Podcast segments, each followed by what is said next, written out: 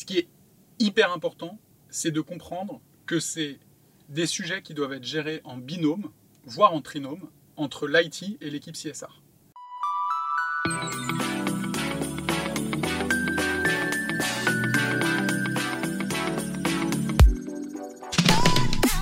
Bonjour, je suis Céline Puffardichvili, Look Sharp, pour le podcast Le Sens et l'Action du C3D.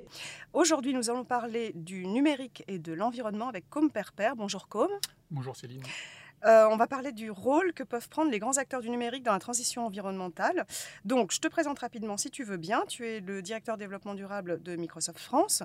Tu as un profil euh, business. Tu as rejoint Microsoft il y a 10 ans avec des fonctions de, commerce sur les grands comptes, puis de marketing sur les offres cloud, de directeur du cabinet du patron de la filiale France de Microsoft. Et après, tu as rejoint LinkedIn sur des fonctions de directeur commercial et des solutions RH avant de retourner chez Microsoft il y a 15 mois pour occuper ta fonction actuelle, qui est une création de poste au niveau du comité de direction.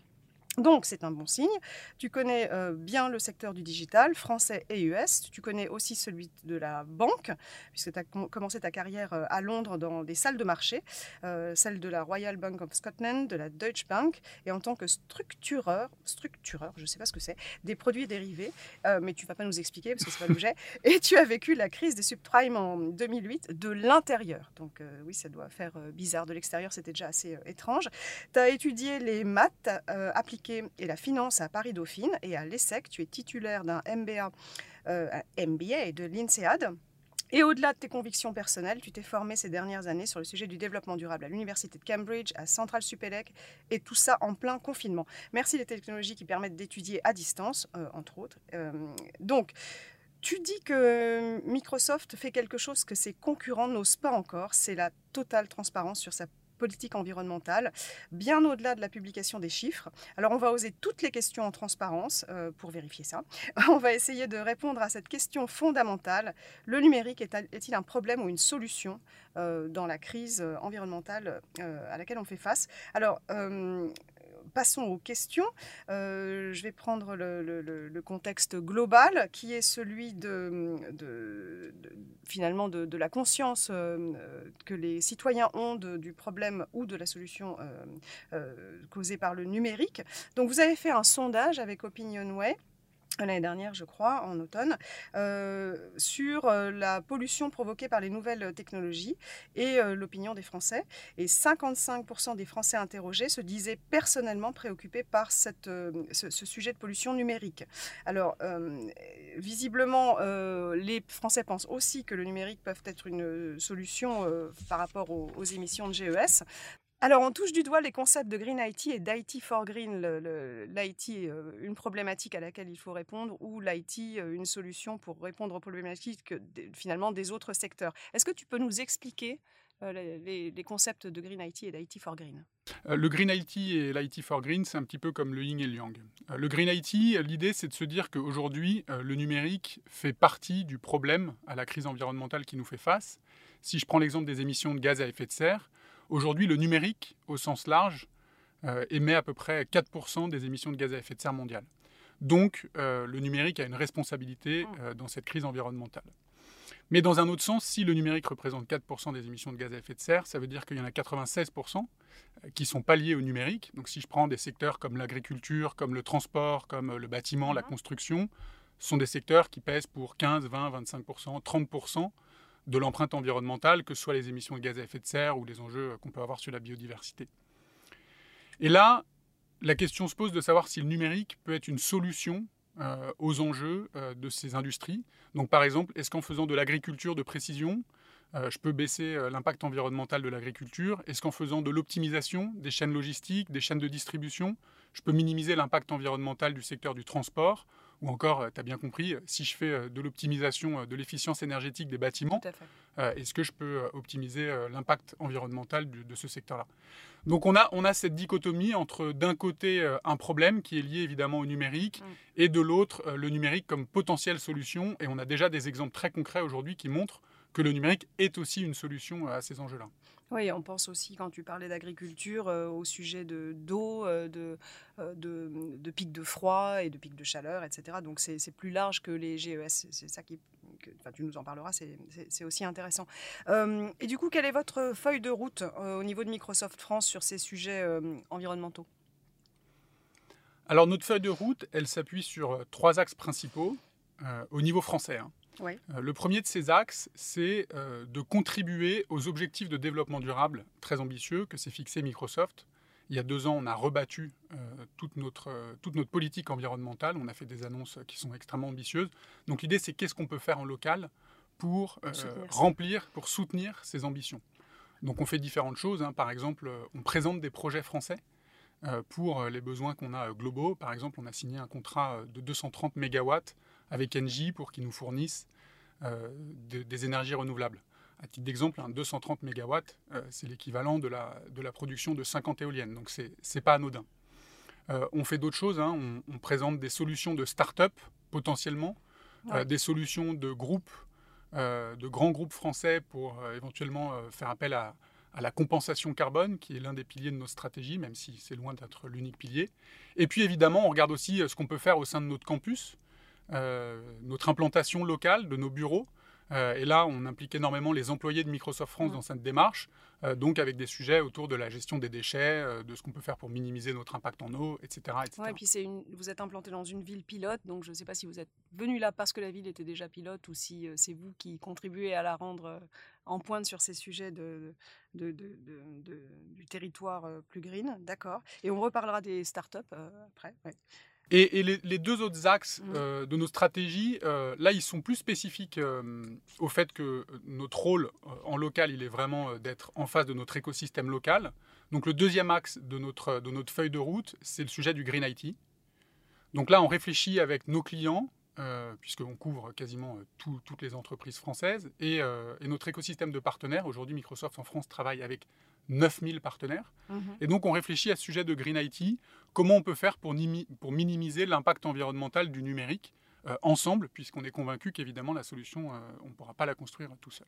Il l'impose, effectivement. Donc, il faut euh, avoir l'adhésion de, vos partenaires. D'accord. Donc, ça, c'est le deuxième axe. Et le troisième axe, c'est l'IT for Green. donc là, même chose, on réfléchit avec notre écosystème au sens large sur la façon dont on peut aider des clients, des startups, des instituts de recherche euh, à utiliser le numérique afin de répondre à des enjeux environnementaux. D'accord. Quel est le, c'est quoi le moteur de, Microsoft sur ces sujets euh, Parce que vous êtes un, grand de la transformation numérique, donc là, ça va être un grand de la transformation environnementale. C'est des, enjeux de réputation euh, financier, on imagine, d'exemplarité aussi au vu de votre taille et de, de, votre poids dans le, dans le monde?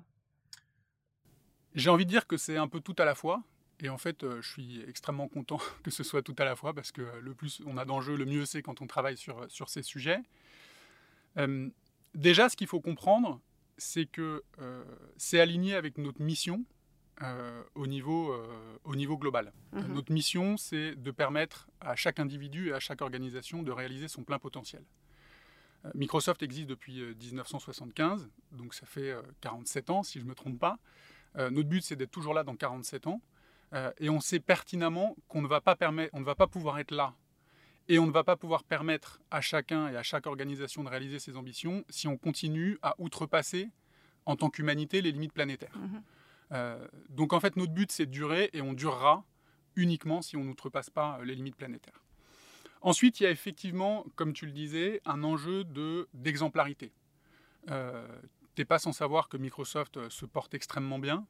Euh, aujourd'hui, on a des moyens extrêmement conséquents, on a une voix qui porte, euh, et on a des moyens, une fois de plus, qui sont financiers, qui sont humains et qui sont technologiques.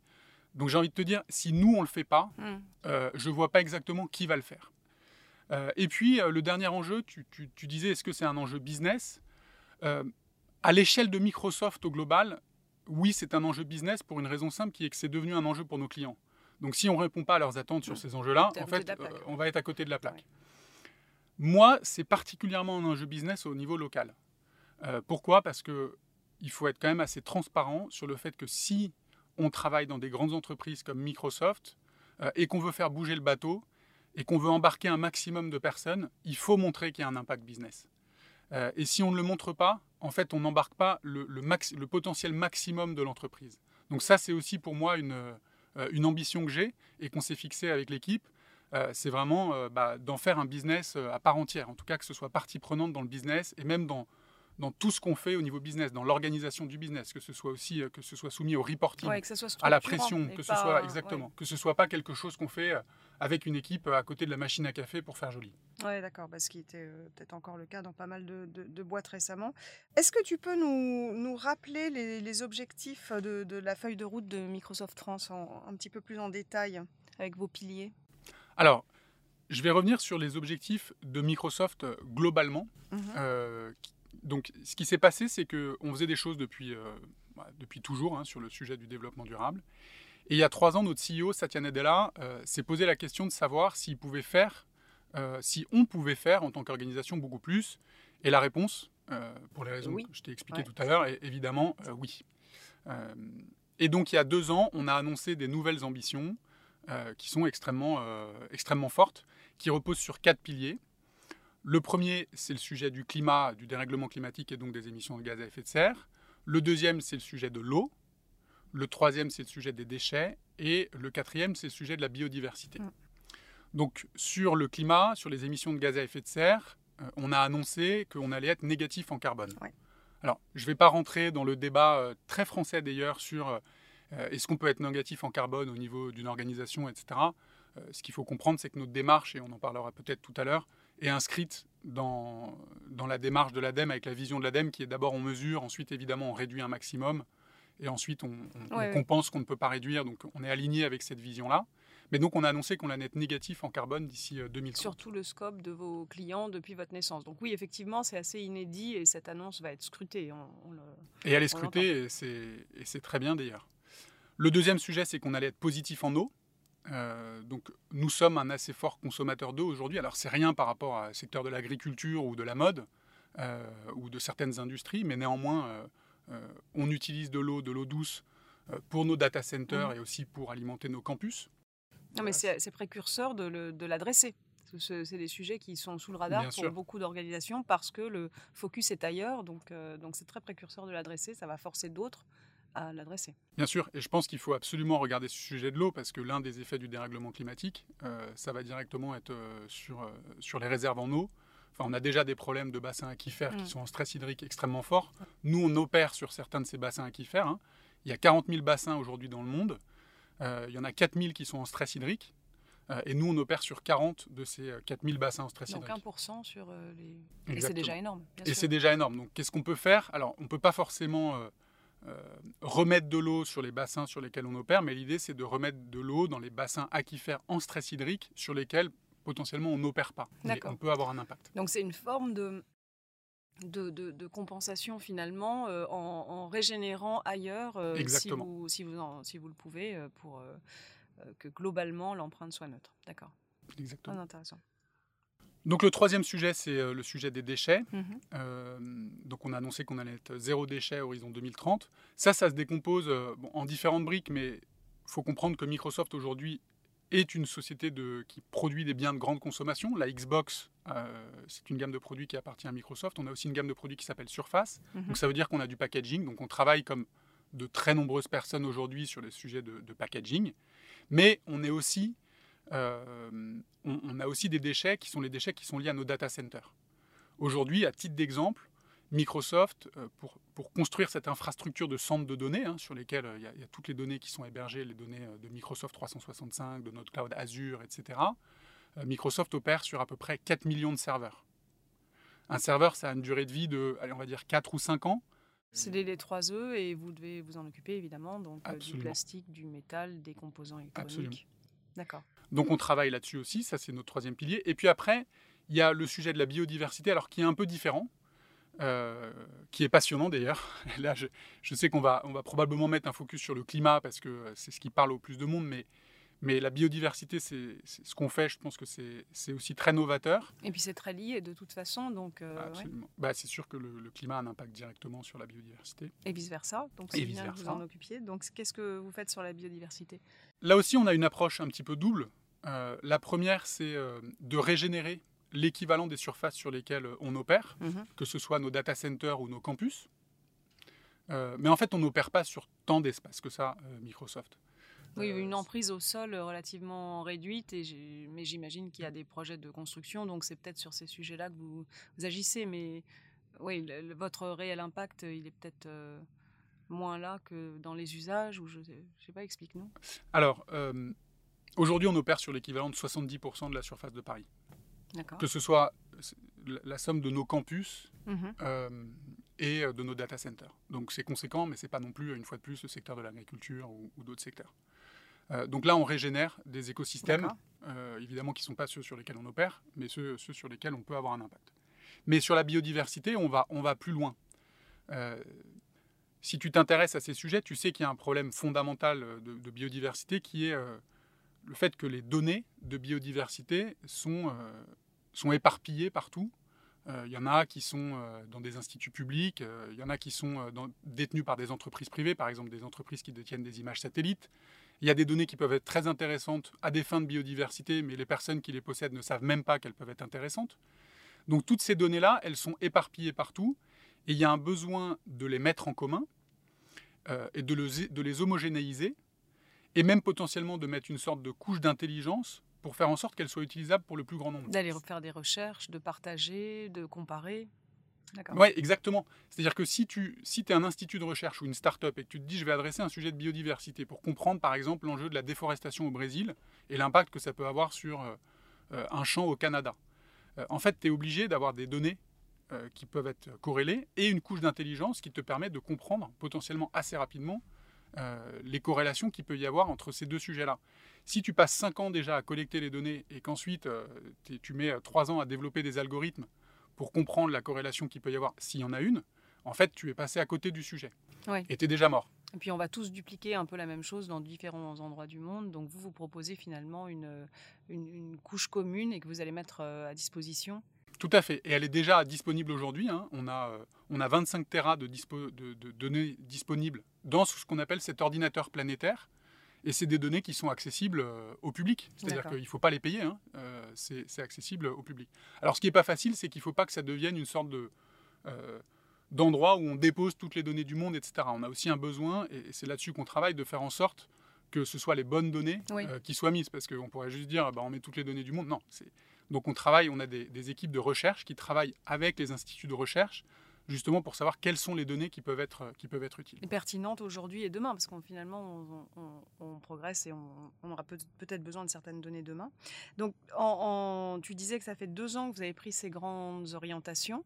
Euh, est-ce que tu as déjà des, des, facteurs où tu te dis ça c'est un succès, ça c'est plus difficile euh, sur certains de ces postes? Oui, alors ce que, si, je devais euh, un petit peu résumer, malgré tous les moyens qu'on engage, euh, on voit que c'est difficile et que là, on est dans le dur. Euh, donc, je pense vraiment que, enfin, c'est, je pense qu'on fait des choses, on, investit énormément, euh, on investit des ressources une fois de plus humaines, technologiques, financières, et malgré tout ça, on voit que c'est difficile. Alors, il y a des choses très positives. je vais commencer par ça. Si je regarde, par exemple, nos émissions de Scope 1 et 2, on a baissé ces émissions encore de 17% l'année dernière. Et ça, on le fait euh, de quelle manière? Bah, Une fois de plus, la première chose qu'on fait, euh, c'est qu'on cherche à réduire un maximum ces émissions de gaz à effet de serre. Donc là, on travaille sur, euh, sur très nombreuses choses. Je parlais tout à l'heure des data centers. en fait, il faut comprendre qu'aujourd'hui, l'un des gros impacts des data centers, en termes d'émissions de carbone, ce sont la construction des serveurs qui composent ces centres de données. Il y a une étude de l'ADEME et de l'ARCEP qui est parue début janvier. alors c'est sur le, le, périmètre français, mais c'est aligné avec ce qu'on voit. Si on fait la, comparaison avec la nature des énergies euh, ailleurs, euh, on peut, on peut comprendre où est l'impact, euh, si c'est dans la construction des appareils ou dans l'usage dans de la donnée, oui. Exactement. Donc ce qu'on voit, c'est que c'est qu'il y a une grosse partie de l'empreinte environnementale aujourd'hui qui est liée à ces serveurs. Donc par exemple, ce qu'on a fait, c'est qu'on a développé ce qu'on appelle les circular centers. Et ça, on l'a mis en place dans notre data center d'Amsterdam dans le data center d'Amsterdam, qui est un de nos gros data centers. Juste à côté du data center, on a une usine, une sorte d'usine de recyclage et de réutilisation de nos serveurs. C'est-à-dire que dans ce data center-là, déjà, on est capable de prédire quels sont les serveurs qui vont tomber en panne grâce à l'intelligence artificielle. Et quand ils tombent en panne, parce qu'on n'a pas réussi à le savoir, on n'a pas réussi à faire de maintenance prédictive, en fait, ils sont mis dans cette usine qui est à proximité du, du data center et on essaye de les remettre en circulation. Et si on n'y arrive pas, on fait du recyclage des composants et on les remet en circulation. Et aujourd'hui, dans ce data center, on a, on a atteint un taux de, de réutilisation de 84%. Euh, donc c'est quand même assez conséquent. Mais c'est pas là que vous les fabriquez, c'est là que vous les réparez. Exactement. Mais donc, au, au moins ils retournent pas à l'autre bout du monde pour être euh, réparés. Exactement. Et puis en minimisant, en minimisant le, le nombre de nouveaux serveurs, en fait, on minimise potentiellement notre impact environnemental en amont. L'autre chose qu'on fait, c'est qu'on travaille de manière euh, extrêmement ambitieuse sur notre politique d'énergie renouvelable. Mhm. Euh, donc, euh, par exemple, on a signé l'année dernière pour 5 gigawatts de PPA, c'est-à-dire des contrats d'approvisionnement en énergie renouvelable avec des grands énergéticiens, ou des plus petits d'ailleurs. Euh, 6 gigawatts, c'est énorme. hein. Pour faire simple, c'est la capacité de, de plus de 1000 éoliennes modernes. En fait, par notre poids en tant qu'acheteur, Vous devenez un acteur On du développement de l'éolien. exactement. Enfin, et des ENR en général, oui. Et ça, ça nous exactement. Donc, on est vraiment un acteur de, de ce marché-là, un acteur majeur. Euh, et du coup, ça nous permet, bah, nous, on est, enfin, je veux dire, on est très content. ça nous permet de baisser notre scope 2 de manière euh, très significative. Aujourd'hui, on a un scope 2 qui est autour de, de 150 000 tonnes, euh, donc ce qui reste, ce qui reste assez, assez faible grâce à cette politique ambitieuse d'énergie renouvelable. Il y a beaucoup d'autres choses qu'on fait. hein. On, a, on a investi euh, plus de 500 millions euh, de dollars euh, dans des innovations de rupture sur les sujets notamment de la réduction et de la compensation euh, carbone. Euh, là, l'idée, c'est que, en fait, on, on s'en rend compte en tant que grand corporate, il y a un manque de solutions de rupture sur le marché de la De compensation et de rupture, la ça veut dire technique tu... et technologique. C'est pas du, de l'absorption par les sols. Ou là, là, tu parles de, de, machines, très concrètement, pour, euh, pour récupérer le, le- le CO2 comme il commence à s'en développer. Donc, vous faites ça aussi pour euh, assurer plusieurs... euh, Enfin, pas mettre tous vos œufs dans le même panier, si je... Alors, c'est ça, en fait. on a fait un appel à projet. Alors, une fois de plus, notre politique, c'est on mesure. Aujourd'hui, Microsoft, au global, émet euh, 14 millions de tonnes. Donc, c'est conséquent. Et une fois de plus, on a une responsabilité directe sur, sur le fait qu'il faut baisser ces 14 millions de tonnes. Notre but, c'est de réduire avec, j'ai donné quelques, Ouais. quelques exemples, mais il y en a beaucoup d'autres. hein. On travaille aussi sur l'efficience énergétique des produits qu'on commercialise, par exemple la Xbox et notre gamme de produits surface, parce que ces produits, quand ils sont utilisés sur des réseaux électriques qui sont carbonés, Voilà. ce qui est assez peu le cas de la France, euh, évidemment, ça impacte notre scope 3 aval, donc le fait de diminuer euh, l'impact environnemental, enfin, la consommation énergétique de ces, euh, euh, de ces appareils fait qu'on réduit notre impact environnemental. Voilà, donc on travaille là-dessus. Notre ambition, c'est de passer à 6 millions de tonnes. Mais il y a 6 millions de tonnes qu'on pense vraiment ne pas pouvoir, euh, pour le coup, réduire. Ouais, D'où la compensation, parce que là, vous arrivez dans le dur, comme tu disais, euh, sur ce sujet-là. Et donc là, on s'est, on s'est positionné en tant qu'une fois de plus, grande, en- grande entreprise qui a des ambitions et qui dit, OK, nous, on cherche des solutions. Proposez-nous des solutions. Donc on a fait un appel à projet. En fait, on a fait, même fait deux appels à projet sur les deux dernières années. Et on a reçu euh, plus de 300 projets de solutions de compensation carbone. Et là, je parle vraiment de compensation. Hein. Ce n'est pas des émissions évitées. Nous, ce qu'on recherche, c'est Ouais. euh, des compensations carbone. On a mis des critères assez stricts, euh, notamment le fait qu'il ne faut pas qu'il y ait dommages collatéraux sur, euh, bah, sur la biodiversité ou sur les populations locales, etc. Et on a sélectionné un peu plus d'une trentaine de projets aujourd'hui. Ces 30 projets, ils vont nous permettre de compenser 2,5 millions de tonnes de CO2 Sur les 6 que tu estimes difficiles sur à- les 6. D'accord. Sauf qu'il faut le faire chaque année. Oui, Donc c'est très conséquent. Alors ce qui est intéressant, c'est qu'on pourrait se dire, bah, in fine, euh, vous voyez, vous mettez des moyens, euh, vous, avez, euh, vous, avez, vous avez des moyens, vous faites des appels à projets, etc. Donc ça va, le- ça va le faire. Et puis si c'est pas 2,5 millions de tonnes, vous mettez un peu plus, et puis la filière va se développer, etc.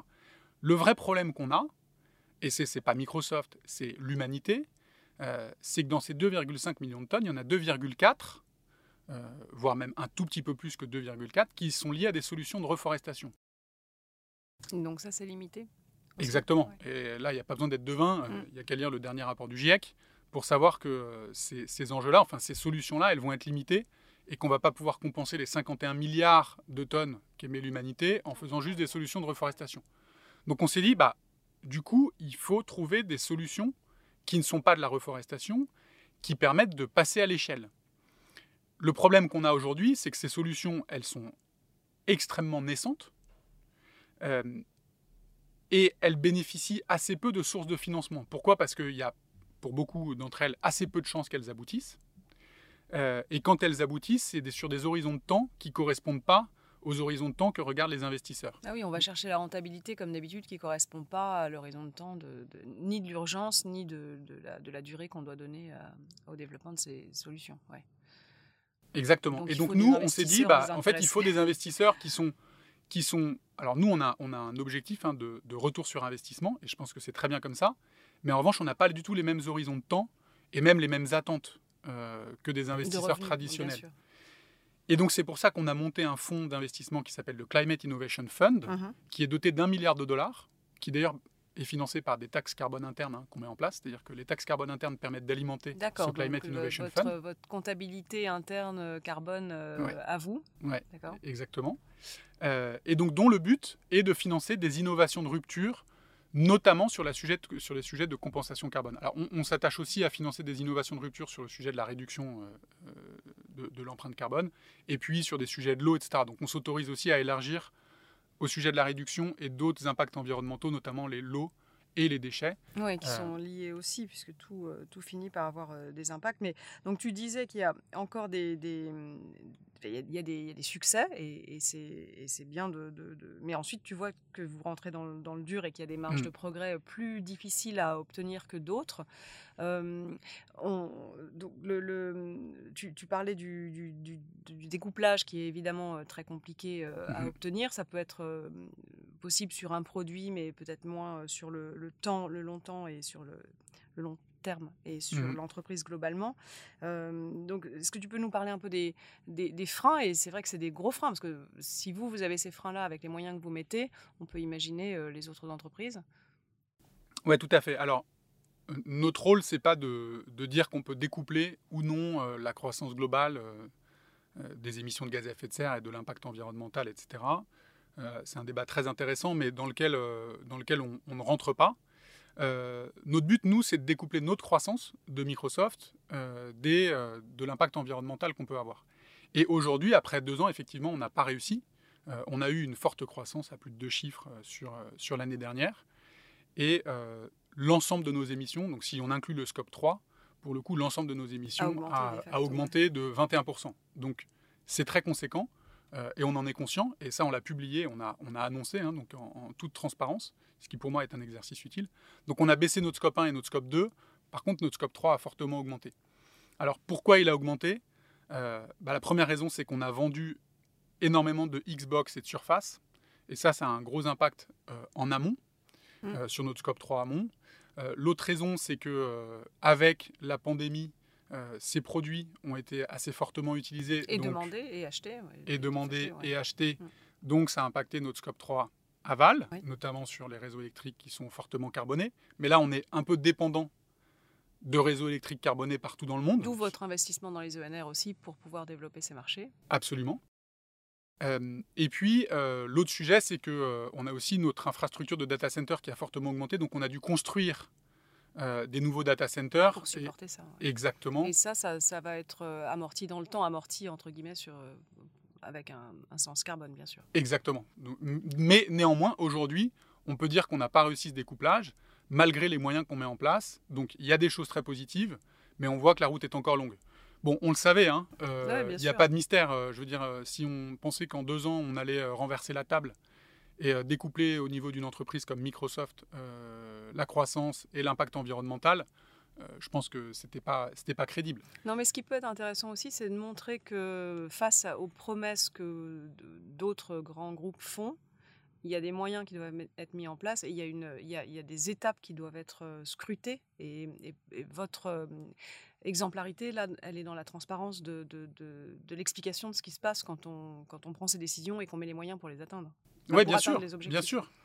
La transparence, et puis on, on, utilise notre voix, donc j'ai parlé de notre voix pour impacter les, euh, effectivement les, les, mix énergétiques des différents pays, mais on utilise aussi notre voix pour dire ce qui ne va pas en tant que grand corporate. Je, vais te prendre un exemple très concret. Aujourd'hui, il y a un manque total de méthodologie euh, sur, par exemple, les solutions de compensation carbone. Tu vas dire, tu retournes toujours sur ces solutions de compensation carbone. mais, c'est extrêmement important parce que s'il y a des lectures complètement différentes dans le monde sur ce que c'est et comment elles sont euh, mesurées, euh, et donc d'où les labels, et il y a aussi une guerre des labels, donc c'est effectivement très important. Si vous vous investissez dans plusieurs solutions, vous pouvez comparer ben, et bien en sûr. parler. Et on voit que selon une méthode, on va avoir un chiffre, selon une autre méthode, on va avoir un autre chiffre. À un moment, il faut quand même qu'on se mette d'accord. C'est-à-dire que si on veut pouvoir se comparer, et je pense qu'il faut un moment aussi cette notion de compétitivité entre les groupes pour un peu que ça, ça bouge le marché, il faut qu'il y ait des standards de marché qui soient mis en place. Et ça, on le fait aussi. On mm. utilise notre voix euh, au niveau de, des, politiques publiques pour dire mais il faut qu'on se mette d'accord. Nous, on est là, on, a besoin de ça en fait. Parce qu'autant nous, on a des équipes qui peuvent euh, se pencher sur ces sujets-là, mais les entreprises qui n'ont pas les moyens euh, que nous, on a, dire ils vont pas se, ils vont pas se prendre la tête bien longtemps. Hein. donc, ah, il faut des directions fortes sur les, sur les politiques publiques, comme tu dis. Est-ce que tu veux faire un zoom sur euh, carbone euh, RFP euh, sur, ces, sur ces, ce point particulier bah, c'est un peu c'est un peu ce que je te disais, c'est-à-dire que voilà, on s'est rendu compte qu'il y avait un manque de, de, solutions qui nous permettaient de passer à l'échelle, qui n'étaient pas des solutions de reforestation. Donc là, vraiment, l'idée, c'est tout, tout, ça, c'est écrit dans un livre blanc, hein, même deux livres blancs qui sont, si tu tapes dans un moteur de recherche. Eh bien, petite page pub, tapez dans le moteur de recherche, www, vas-y. Euh, si tu tapes euh, solution de enfin, carbone removal euh, Microsoft, il y a des, livres blancs de 20-25 pages qui sont passionnants en fait, qui expliquent justement toutes nos recherches. Et d'ailleurs, les résultats de ces livres blancs ont été publiés dans la revue Nature. Parce que justement, ça intéresse aussi. C'est une belle reconnaissance, effectivement, que les scientifiques regardent ce que les entreprises font. donc, on, on est, on en a rêvé, euh, Microsoft l'a fait. Vous êtes, euh, vous êtes un grand partenaire de la transformation numérique de, de, ses clients et maintenant vous devenez euh, grand partenaire de la transformation environnementale. et est-ce que, on, voit qu'il y a une tendance des, de, grands acteurs du, digital ou des, ou des grands cabinets de conseil. Tu, tu vois une convergence de, ça à un niveau macro? Est-ce que ça vous rapproche? Est-ce que ça vous pose en concurrence sur, sur, des, sur ces sujets-là? Alors, euh, concurrent, euh, pas du tout, parce qu'en en fait, nous, on a besoin. Euh, bah, en fait, on a besoin, tout comme eux, ils ont besoin de nous, on a besoin de travailler en écosystème. C'est-à-dire que si on croit que mmh Microsoft va prendre tous les sujets environnementaux pour tous nos clients, je pense que c'est complètement faux. nous, notre rôle, de manière générale, hein, c'est de permettre aux autres de réaliser leurs objectifs. Et sur le sujet de l'environnement, nous, on n'a pas l'expertise environnement au fond, on n'a pas d'expertise En tout cas, pas sectorielle, et donc tu as besoin de tes clients pour voir comment ça se transforme sur, sur, sur des secteurs. Bien sûr, et on a besoin aussi de notre écosystème de partenaires. Par exemple, euh, on parle aujourd'hui du, du, sujet de la mesure de l'empreinte environnementale. Euh, nous, on pense qu'on a un vrai rôle à jouer là-dessus. Et on y reviendra, je pense. Mais on a un vrai rôle à jouer sur la mesure de l'empreinte environnementale des entreprises. C'est pas parce qu'on sait construire des plateformes, collecter de la donnée, l'harmoniser, la gérer, la rendre intelligible, etc., euh, qu'on sait comment se passent euh, bah, le, tous les sujets de carbone accounting, de comptabilité carbone, de triple capital, etc. Ça, c'est pas notre job. Donc là, évidemment qu'il y a besoin euh, d'un écosystème de partenaires. De la même manière, ces solutions pour être mises en place, ça demande de la composante IT, de l'expertise IT. Là aussi, on a besoin des partenaires IT. Des intégrateurs. Exactement. Donc en fait, on est, on n'est absolument pas euh, compétiteur. Et puis en plus, euh, sur ce sujet-là, enfin, je veux dire, si on commence à prendre une, une vision euh, de compétition, je pense que c'est complètement contre-productif. Alors là, là quand on a préparé ce podcast, tu, me disais que Microsoft France une, faisait un peu office de, vigie pour, euh, pour le groupe, mais c'est un, peu paradoxal parce que je ne parle pas de Microsoft en particulier, mais des GAFAM en général. Les géants du numérique n'ont pas toujours bonne presse euh, en Europe, donc peut-être que c'est ces, frictions qui font que tu as des, euh, des, des, retours intéressants à, faire pour le groupe parce que euh, souvent, quand on parle de ces entreprises US, on parle du lobbying qu'ils font à, Bruxelles sur les sujets de fiscalité et de réglementation. Euh, et la France, malgré certaines reculades, parfois est un petit peu en avance, notamment sur le devoir de vigilance et puis l'intégration de la raison d'être dans les statuts de la loi Pacte. Donc, est-ce qu'il y a une, approche bien française des sujets environnementaux qui intéresse justement euh, une entreprise comme Microsoft pour voir ce qui est en train de se passer et agir au niveau mondial? Alors déjà, il y a une approche européenne des mhm. sujets environnementaux. Euh, et, donc on a une voix qui porte au niveau européen sur les sujets environnementaux au sein de Microsoft. Euh, et c'est pas que les sujets environnementaux d'ailleurs, hein, c'est d'autres, aussi d'autres sujets. Mais si je prends les sujets environnementaux, je prendre un exemple très concret qui est celui de la CSRD. Euh, la CSRD qui va être appliquée 2024-2025. Mhm. Bon, bah ça, ça va contraindre les entreprises à faire un reporting extra-financier. Et pas euh, juste 11 000 entreprises, ça va contraindre 55 000 entreprises. Donc c'est vous, c'est vos clients, donc, ça, ça forcément vous regardez. Donc concrètement, là c'est un cadre, c'est pas dans 3 ans ou dans 5 ans, c'est demain. Parce que si on veut le faire en 2024, sur l'exercice 2023, ou en 2025 sur l'exercice 2024... Tout le monde doit être déjà en test sur ces sujets. Tout le monde là. Et donc d'ailleurs, dans les podcasts du C3D et dans les, dans les webinars, il y, a beaucoup, il y a beaucoup de ces webinars qui sont autour du sujet de la CSRD. Donc ça c'est nouveau. Euh, et donc ça, on l'amène effectivement aux États-Unis en disant, bah, regardez ce qui est en train de se passer en France. Et ça va nous impacter de deux manières. C'est que potentiellement, il faut qu'on aide les entreprises à faire un reporting extra-financier grâce aux technologies numériques, euh, qu'on soit acteur de ce reporting, une fois de plus grâce aux technologies numériques. Et puis ça nous impacte en tant que fournisseur euh, de services. et ça, c'est le sujet du Green IT. Mm. Et donc, pour répondre à ta question, je dirais que la vigie en France, euh, moi je représente, je porte une voix assez européenne. Euh, je porte aussi une voix plus française sur le sujet du Green IT. Sur le sujet du Green IT, la France est vraiment en avance. Je compare même par rapport à d'autres pays en Europe. Alors il y a des pays qui sont aussi sensibles aux enjeux du Green IT, mais nous, nos clients en France sont particulièrement sensibles aux enjeux du Green IT. Et pourquoi? Euh, Je pense que c'est un mix de, pas mal de choses, mais c'est notamment grâce à des influenceurs qu'on a sur le marché français euh, on les connaît, hein, on a les noms. On a les noms, on, peut les, donner. Un est venu euh, sur euh, le, podcast, l'autre pas encore, mais peut-être. je, me ferai une joie de l'inviter. Effectivement, on les connaît. C'est super parce que c'est des gens qui font, qui font vraiment avancer les choses. Après, on a aussi des organisations. on a une organisation comme le CIGREF, qui mhm. regroupe les DSI des entreprises françaises, qui pousse aussi, qui nous challenge beaucoup. Euh, ils nous challenge par exemple sur notre politique euh, Windows et c'est très bien en fait. Et ça, ça nous permet nous d'aller euh, pousser les US sur ces enjeux-là et de faire ce feedback-là. Alors aujourd'hui, une fois de plus, c'est assez français comme feedback. Ça l'est dans d'autres pays, mais la France est vraiment en amont. Donc moi, clairement, j'ai un, un, rôle de vigie là-dessus qui me permet de faire bouger les choses. Et ils écoutent. Hein. Euh, moi, je suis très positif sur l'écoute qu'on a euh, aux États-Unis. bah oui, là, c'est euh, une fenêtre business. et si l'Europe réussit à être un peu pilote sur ces sujets, dans ce cas, c'est évidemment une direction que tu feras prendre au groupe. oui, et, ils se disent vraiment que, en fait, on a, ils nous voient comme ayant 2-3 ans d'avance. En fait, c'est même pas qu'on ait un marché séparé avec des problématiques spécifiques, c'est qu'en fait, on est probablement 2 ou 3 ans en avance. Donc, en fait, ce qu'ils développent maintenant mmh. pour, l'Europe, oui en fait, euh, bah, il va devenir un euh, standard finalement. Exactement. D'accord.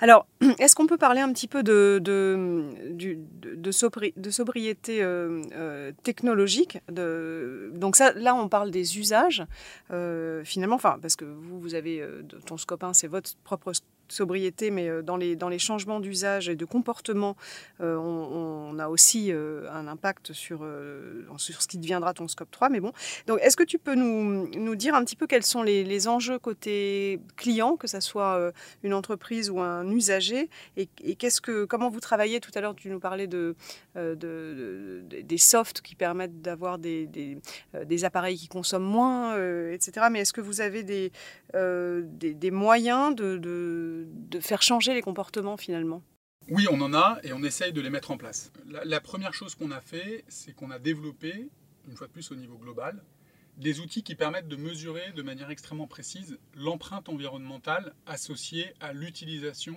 mmh. de nos services cloud.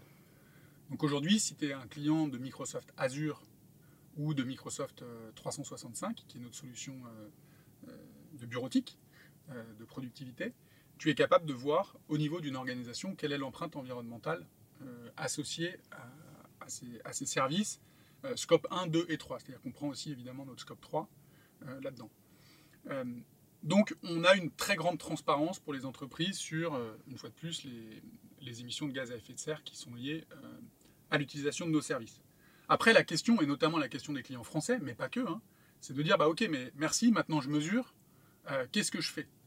Et donc là, euh, on est en train d'écrire quelques best practices, mhm. quelques meilleures pratiques pour permettre à l'utilisateur en fait, d'adapter son comportement pour avoir, euh, pour avoir un comportement plus responsable au niveau individuel.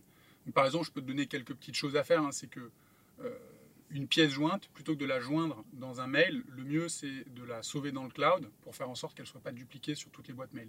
Et tu envoies le lien. Exactement, tu envoies le lien directement.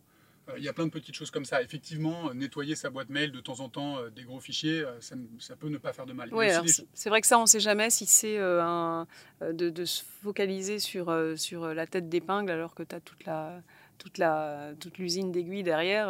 donc, mais c'est les deux. C'est un peu le finalement le, colibri qui doit se remettre à, à, agir sur son propre comportement et. Mais c'est exactement ça en fait. Mm. C'est que nous, on, entend ça et on, donne des meilleures pratiques, mais il faut surtout pas qu'une politique, ne serait-ce qu'une politique Green IT, se cantonne à ça. Je vais te prendre un exemple extrêmement concret. Aujourd'hui, on travaille avec des clients qui utilisent Microsoft 365. Si tu regardes l'empreinte Microsoft 365 au niveau d'un utilisateur, on va dire, admettons, allez, pour, pour être un peu large, pour vraiment être large, hein, euh, on va dire que c'est 10 kg de CO2 par an. Alors ça dépend évidemment du data center dans lequel tu es hébergé, etc., etc. Mais disons que sur l'ensemble d'une année, toi, Céline, en étant en mode hybride, c'est-à-dire en travaillant de chez toi, en utilisant Teams, en utilisant euh, ta boîte Exchange, SharePoint, euh, OneDrive, etc., tu vas émettre 10 kg de CO2. Bon, 10 kg de CO2, c'est l'équivalent de 300 grammes de viande rouge. Donc, effectivement, tu peux avoir une politique euh, où tu vas enlever tes mails, etc. Mais au fond, c'est du petit colibri. C'est-à-dire c'est... très bien la comparaison avec la viande rouge. Aujourd'hui, je travaille ou je bouffe un steak? Voilà, c'est ça. Euh, donc, euh, donc voilà, l'ensemble de ta suite de productivité qui va te permettre d'ailleurs de ne pas aller au travail, hein, soit dit en passant, donc de ne pas utiliser potentiellement ta voiture, ou, etc c'est 300, grammes, 300 grammes de viande rouge. Donc, une fois de plus, nous, on est très contents euh, si les gens diminuent cet impact, parce que pour nous, euh, in fine, euh, si c'est un gramme par-ci, un gramme par-là, vu l'échelle à laquelle on opère, notre scope 3 va être bon. Maintenant, quand j'entends qu'il faut avoir, quand j'entends des, des, dirigeants d'entreprise entre nous qui disent qu'ils ont passé 4 heures le week-end à nettoyer leur boîte mail et qui postent ça sur les réseaux sociaux, je trouve ça très bien mais il faut être conscient que ça ne doit pas euh, cacher la forêt qu'il y a derrière ça. et de remise en question de choses plus globales. Et même sur le sujet du Green IT, aujourd'hui, euh, et ça c'est l'ADEME et l'ARCEP qui le disent, une fois de plus dans le rapport euh, que je conseille à tout le monde de lire pour ceux qui s'intéressent à ce sujet-là, qui est paru en janvier, 75% de l'empreinte du numérique, c'est les terminaux. Les terminaux, c'est quoi? C'est les téléviseurs, c'est les box de télévision en premier lieu. Ensuite, c'est les ordinateurs et les smartphones. Donc le vrai enjeu, il est notamment sur les terminaux. Les data centers, c'est 16% et les réseaux, c'est 5%. Sur la multiplication des, des outils qu'on a chez soi, finalement, euh, alors qu'on se dit que c'est euh, le, data center ou l'usage. Mais en fait, non, c'est l'appareil. Sa fabrication et puis son cycle de vie qui est... Bien sûr. Hmm. Et donc aujourd'hui, je pense que déjà une politique Green IT, si on veut être un peu sérieux sur ce sujet-là, euh, c'est d'essayer d'allonger la durée de vie de, ces, de ces de ces terminaux, et puis potentiellement de faire appel euh, à, des, euh, à des partenaires tierces qui permettent de remettre en circulation certains terminaux. Et là-dessus, par exemple, on, travaille avec une société qui s'appelle ATF Gaia, qui est un partenaire, euh, qui est une entreprise adaptée, qui emploie plus de 80 personnes. Et eux, ce qu'ils font, c'est qu'ils reprennent des parcs de terminaux d'entreprise. en fait, ils les, remettent à plat, hein. ils, ils, effacent toutes les données qui sont dessus, et ils les remettent en circulation avec des nouvelles licences Windows d'ailleurs ils les remettent en circulation. Et c'est très intéressant, je suis allé, je suis allé visiter euh, leur, euh, euh, leur site, etc. Et ils disent, mais c'est dingue, en fait, nous, on, a de la demande à ne, à ne plus savoir qu'en faire. En fait, notre problème, c'est un problème de, supply. C'est un problème de, de, de fourniture d'appareils qu'on pourrait reconditionner.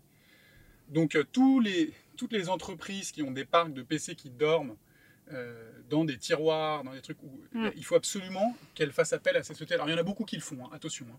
Oui, bien sûr. énormément qu'ils font, mais je pense qu'il y a encore un champ vierge là-dessus. Mais c'est vrai que c'est un, un, vrai sujet euh, qu'on voit sur les téléphones, enfin, sur les smartphones aussi. Finalement, le, le reconditionné a du succès, mais il n'y a plus assez d'appareils. Euh, donc, on, parfois, on importe euh, des US ou de Chine des, des smartphones. J'espère que ce ne sera pas le cas pour les, les ordinateurs.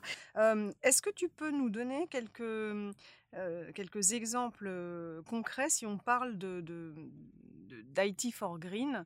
Euh, je crois que tu as des exemples un peu dans différentes parties du monde sur, euh, sur comment le, des, des, business peuvent être plus vertueux et, euh, grâce à, des, optimisations vraiment très très concrètes de, mmh. de, leur usage. Alors, l'IT for Green, je le décompose en, en, trois qui sont en fait assez liés. il y a le sujet de la mesure. De l'empreinte environnementale des entreprises. Il y a le sujet de solutions qui sont plus spécifiques à une industrie ou aux problématiques d'un client en particulier. Et ensuite, il y a le sujet de l'innovation au sens large, notamment ce qu'on peut promouvoir au travers des startups.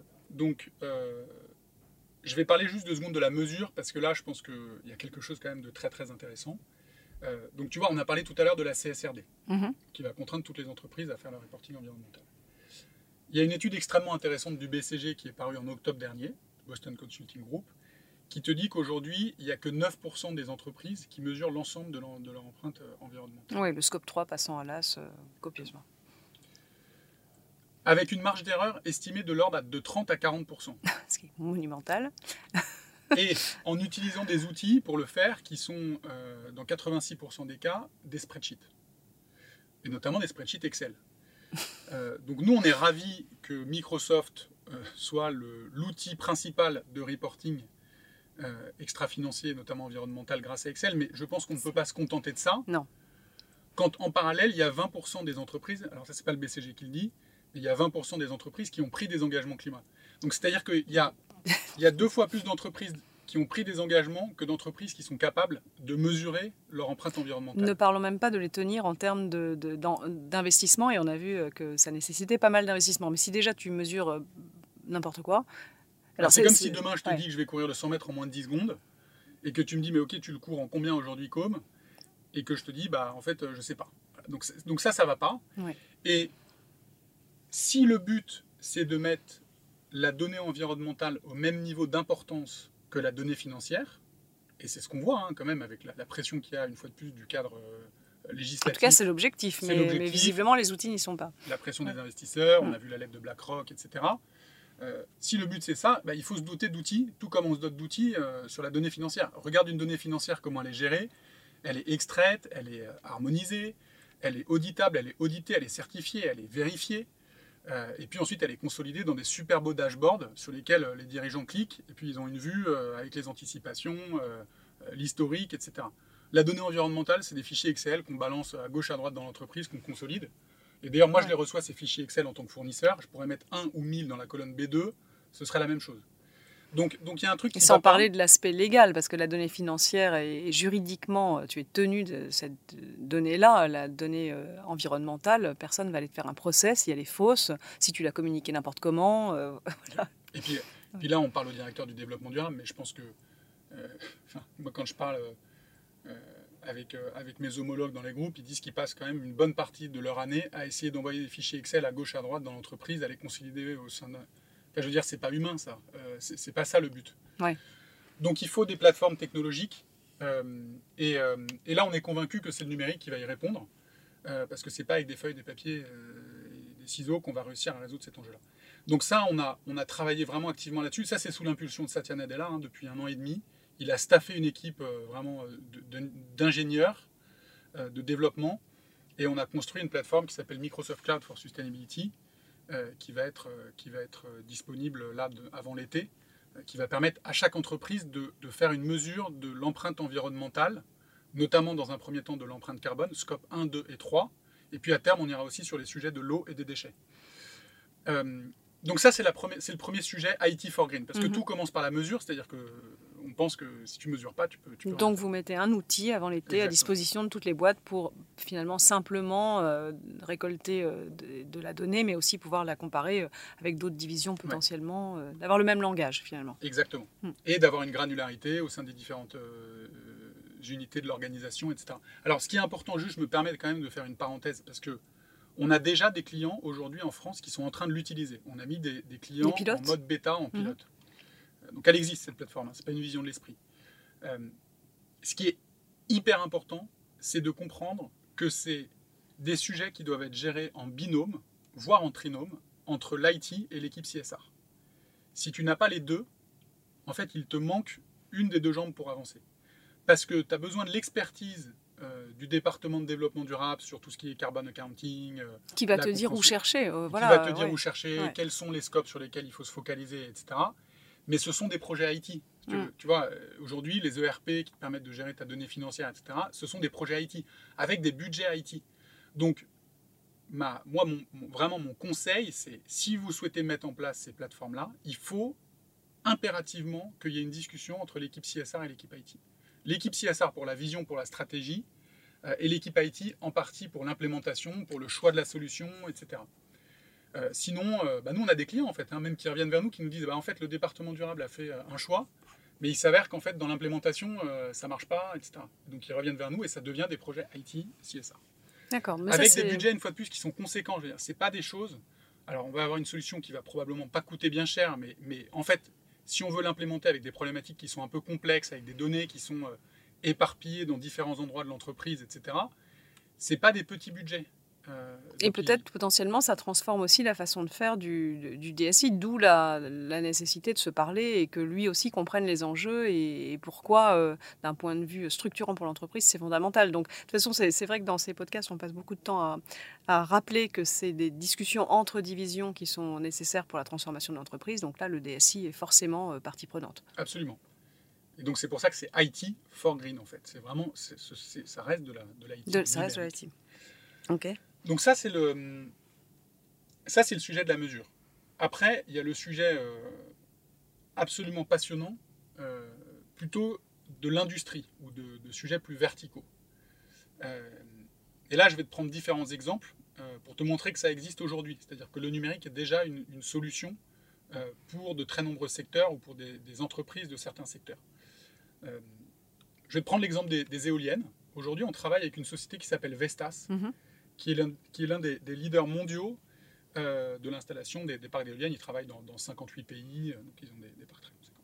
Bon, évidemment, la transition, elle va se faire grâce à ces acteurs-là. Il y a un problème pour ces acteurs-là qui s'appelle l'effet de sillage. Mhm. L'effet de sillage, c'est quoi? C'est que quand le vent passe dans une éolienne, la vitesse du vent diminue et potentiellement ça crée des turbulences. Et, donc, sa puissance change ce qui se passe derrière pour les éoliennes qui sont juste dans, la, dans, le, dans, bah, dans le sillage justement. Exactement.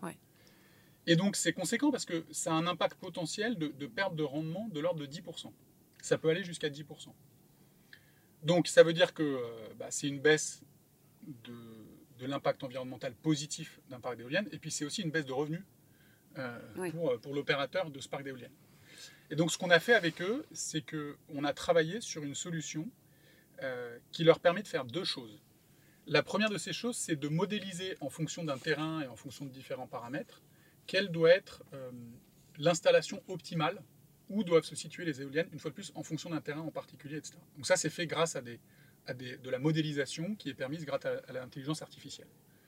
Donc je sais qu'en en fait, il ne va pas falloir en mettre par exemple tous les 50 mètres. En fait, je vais les disposer, je vais les disposer un peu différemment en fonction du terrain euh, que je vais occuper. D'accord. Et puis, on a mis des capteurs sur ces éoliennes qui permettent en temps réel, une fois que le parc est installé, d'optimiser le positionnement de ces éoliennes pour faire en sorte que cet effet de sillage soit réduit, mais plus en temps réel. Donc ça impacte aussi la production euh, d'énergie de ces éoliennes en temps réel. D'accord, leur orientation peut, se, peut changer en fonction de données en temps réel. D'accord. Donc ça, c'est très intéressant. Et, en plus, et elles sont déjà euh, en positionnées. Enfin, c'est un outil qui fonctionne et qui il y a un ROI pour, ce, pour, pour Vestas euh, conséquent. Et là, on travaille avec un partenaire d'ailleurs qui s'appelle Minds.ai. Euh, effectivement, donc ça, ça va avoir un impact. Et en plus, ce qui est génial, c'est que plus on va avoir des données de cette société, plus on va optimiser la disposition, le principe de l'intelligence artificielle et de la, de la data. Donc ça, c'est un premier exemple qui existe aujourd'hui. Le deuxième exemple, euh, que je peux te donner, c'est celui des tuk-tuk en Inde.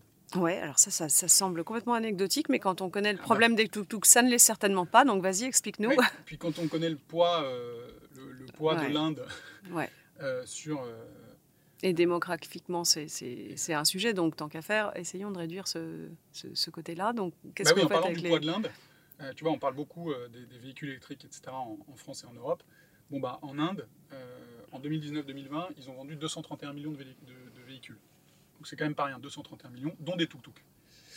Et euh, dans, cette, dans ce 31 millions de véhicules, il y en a 157 000 qui sont des véhicules électriques. Donc là, c'est un acteur majeur par rapport à l'Europe, parce que je n'ai pas les, chiffres des ventes de véhicules électriques en Europe, mais je ne sais pas si c'est la moitié de ça. Euh, je, pense pas. je pense pas. ce que je me dis, c'est qu'à l'échelle de l'Inde, c'est énorme. Oui. C'est énorme, mais qu'on peut quand même, enfin, vu 231 millions versus 157 000. Oui, il y a du, de la marge de progression, mais c'est déjà. Et donc, notamment sur les tuk-tuk. Et donc, on se dit, les tuk-tuk, ils ont un double problème. C'est que, un, il y a une pollution sonore extrêmement forte. Ouais. Si tu es allé en Inde, tu le sais, ou autre part en Asie. Mais surtout, euh, c'est évidemment, ça, ça émet beaucoup de gaz à effet de serre. Donc on se dit, on va passer euh, les tuk-tuk en électrique. Bon, mais toi, demain, tu es conducteur de tuk-tuk électrique. Déjà, je suis 1 sur 100 qui ne sont pas électriques. Donc, comment je m'en sors? Oui. Où est-ce que je vais m'approvisionner? Euh, ouais. Et en fait, tu passes, euh, tu passes deux ou trois fois dans des moments dans ta journée où tu vas aller recharger ta batterie. Donc ça te prend euh, deux heures de recharger ta batterie. Donc ça, c'est de la perte nette De revenus? de, de revenus pour toi.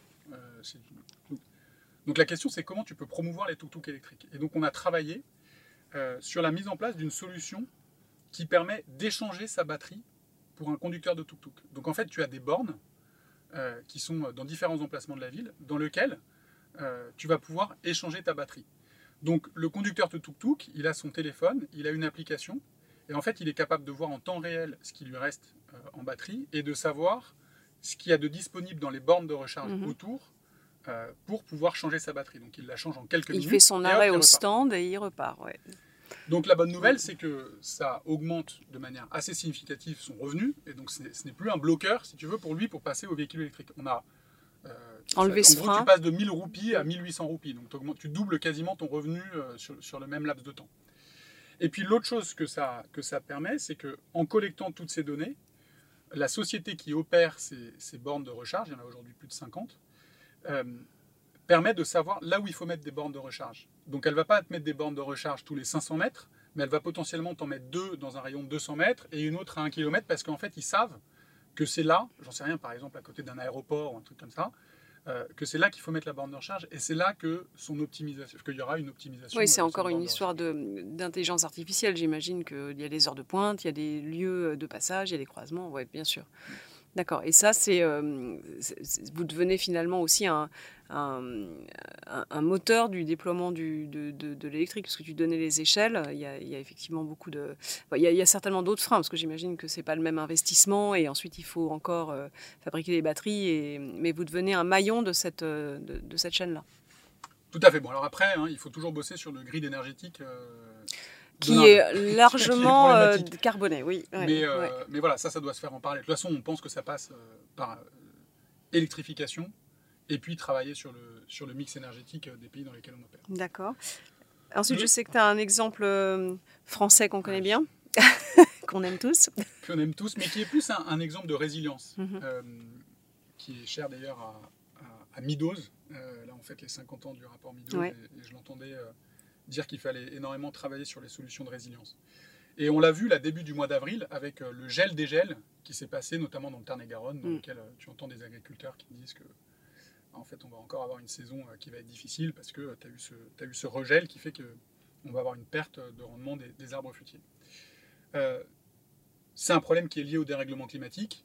euh, Qui s'amplifie, Qui s'amplifie. Voilà, il y a 60% de plus de probas y, ait ces- épisodes dans le futur. Donc, euh, bon, la question, c'est qu'est-ce qu'on peut faire pour, euh, euh, bah, pour essayer de minimiser euh, l'impact de ce dégel-regel. Si tu regardes, il y a des solutions qui existent. Euh, par exemple, c'est euh, les bougies en paraffine. tu as dû voir ces photos, tu sais, quand il y a eu le regel de l'année dernière qui a beaucoup touché les, euh, le secteur viticole. On a perdu 29% de la production Ouais. viticole l'année dernière. Et on a aussi vu des hélicoptères qui passent au-dessus euh, de bras zéro. euh, C'est une Oui, solution, l'air une, chaud. voilà, voilà, voilà, pour Ça, faire redescendre l'air chaud. C'est une boucle de rétroaction, on appelle ça effectivement. Donc on, peut, on se dit qu'on peut faire autre chose que Ouais. les hélicoptères euh, qui tournent, qui tournent au-dessus. Euh, et donc il y a ces bougies en paraffine qui existent. Le, le problème, quand tu parles aux, aux agriculteurs, euh, viticulteurs, etc., c'est qu'ils disent mais les bougies en paraffine, ça a un coût énorme. C'est de l'ordre de euh, potentiellement 1000 euros par hectare. Et donc moi je peux pas, euh, je peux pas me le permettre ça en fait. Et d'ailleurs il y avait euh, sur France TV là, je- je- j'entendais un agriculteur alsacien qui disait bah moi j'ai 16 hectares de verger et grosso modo je pourrais en couvrir qu'un seul. Donc je le fais un peu au petit bonheur la chance. Ouais, tu sacrifies, mais tu sais pas où. Exactement. Donc tu sais, tu te dis bon bah ok, qu'est-ce que je peux faire concrètement pour ce secteur-là? Alors c'est pas en France, mais c'est en Autriche. Euh, qu'il y a une coalition qui s'est formée entre le ministère de l'Agriculture, du Tourisme et, des viticulteurs autrichiens, euh, et donc euh, aussi un partenaire de Microsoft qui utilise nos technologies. Et là, ce qu'ils ont fait, c'est qu'ils mettent des capteurs dans les exploitations viticoles, des capteurs vraiment sur le terrain qui te permettent d'avoir l'hygrométrie, qui te permettent d'avoir la, vitesse du vent et la température. Et en fait, ils mixent, ils mixent ces capteurs et les données de ces capteurs qu'ils mettent dans le cloud avec les prévisions météorologiques mhm. et une fois de plus une couche d'intelligence artificielle. Et grâce à ça, en fait, ils te permettent d'être beaucoup plus précis euh, sur l'heure à laquelle va, pourrait potentiellement avoir lieu le regel euh, et l'endroit dans lequel il pourrait avoir lieu en fonction du terrain sur lequel tu opères. Donc tu fais plus au petit bonheur la chance, tu sors à 2h du mat. Et au petit bonheur la chance. Alors est-ce qu'on va tout couvrir? Je ne sais pas, une fois de plus, les algorithmes vont s'améliorer au fur du temps, au fur et à mesure du temps, mais tu peux résoudre en tout cas une, partie du problème. Donc là, on est sur de la résilience, euh, et, je pense que c'est des exemples intéressants, et c'est des, sujets qui existent aujourd'hui. Voilà, D'ailleurs, euh, euh, quand tu lis le rapport du GIEC et quand tu entends des personnes comme Bertrand Picard te disent que les solutions existent aujourd'hui. et ça, c'est mm. des solutions qui existent, et, et c'est parfois un peu frustrant quand tu travailles dans ce secteur-là, c'est que tu dis, mais pourquoi on n'arrive pas à les déployer plus vite, en fait, ces solutions? Pourquoi on n'y pense pas euh, plus souvent à, ces sujets Elles ne sont pas connues, elles sont encore peut-être chères, donc euh, oui, leur déploiement, euh, c'est à nouveau un cercle vertueux à engranger, de, enfin, enclencher, de, de, les connaître, de les faire connaître et, de, et, que leur prix puisse descendre aussi, parce que j'imagine que y a, quand tu parles agriculture, tu parles quand même de secteur contraint. Donc il faut que ça soit accessible Bien sûr. Après, c'est, finalement, ce pas des dispositifs qui sont consommateurs euh, tant que ça en, termes de data, même très peu. Donc, euh, c'est, vraiment faisable aujourd'hui. Moi, je suis très optimiste sur le fait qu'il y a des solutions qui existent et, voilà, il faut, il faut réussir à les faire passer à l'échelle. D'accord. Euh, alors, tu, parlais de, de, de, tout ce, de tout cette écosystème euh, start-up dans lequel vous investissez. Vous avez ce, grand projet, qui est aussi un, projet d'IT for Green, enfin un grand sujet d'IT for Green et d'innovation. donc là, est-ce que tu peux nous présenter un peu le, programme d'accélération environnementale Startup Accelerator que vous avez engagé avec d'autres euh, grands acteurs hein, de, la finance et de l'énergie d'ailleurs. Euh, mais tu peux nous parler un petit peu de ce programme et, du type de, peut-être d'entreprises qui ont déjà commencé à émerger, parce que vous l'avez lancé il y a, quelques, mois. C'est récent Oui, tout à fait. Donc en fait, on s'est dit qu'en France, tu parlais tout à l'heure du, du, du, rôle de vigie, on s'est dit, bah, il y a quand même quelque chose qui se passe en France, c'est qu'il y a ce sujet euh, environnemental très fort, et même en Europe, hein, donc euh, il y a ce sujet environnemental très fort. Et il y a quand même un écosystème de start-up qui, euh, se développe à une vitesse grand V, on le voit avec toutes les licornes, etc. donc l'Europe est un, très bon terreau d'innovation sur ces sujets-là, et, on est convaincu que l'innovation sur ces sujets-là passera en grande partie par les start-up et pas que par l'innovation qui vient des grands groupes ou des instituts de recherche. En termes de vitesse, c'est pas la même chose. Ouais. Donc on s'est dit, euh, qu'est-ce qu'on peut faire pour promouvoir ces innovations qui d'ailleurs pourraient potentiellement nous servir hein.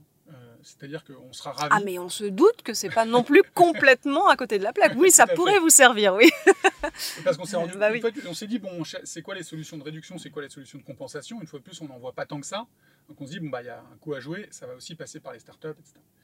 Euh, la question c'est qu'est-ce qu'on fait? Donc si on y va nous Microsoft seul, bah on va pas servir à tant que ça. C'est-à-dire qu'ok, on va avoir un peu d'expertise technologique, on va mettre des, crédits technologiques à destination des startups, on va avoir des gens qui vont se mobiliser en interne pour faire du mentoring technologique des startups, c'est ce qu'on fait. Mais en fait, on se rend compte que quand on discute avec ces startups, elles nous disent mais moi j'ai besoin en fait très rapidement d'avoir accès à, à des VC, j'ai besoin d'avoir accès à l'expertise de l'ADEME, j'ai besoin d'avoir accès à des marchés grâce à des grandes entreprises comme Suez ou comme EDF. Euh, j'ai besoin de savoir comment craquer le sujet du digital et du marketing digital grâce à un acteur comme Time for the Planet. Euh, et donc, en fait, on a embarqué tout cet écosystème de partenaires et, on les remercie d'être à nos côtés en disant, bah, en fait, tous ces, tous ces partenaires, j'en ai cité quelques-uns, mais il y en a, il y en a d'autres. Hein. Euh, L'OAMX, Station F, évidemment, chez qui ces startups sont hébergées. Ouais, Capgemini, Citizen Capital pour la finance. Capgemini qui investit beaucoup, ils investissent 20 jours hommes par startup, ce qui est conséquent, pour de l'aide technologique ou d'idéation. Euh, voilà, donc en fait, notre but, c'est de dire aux startups, ben, on vous donne plein de briques différentes qui vont vous permettre d'accélérer. Et donc, on a lancé ça à l'automne dernier, et effectivement, on incube en ce moment 7 euh, startups euh, qui, sont, qui sont des startups très diversifiées.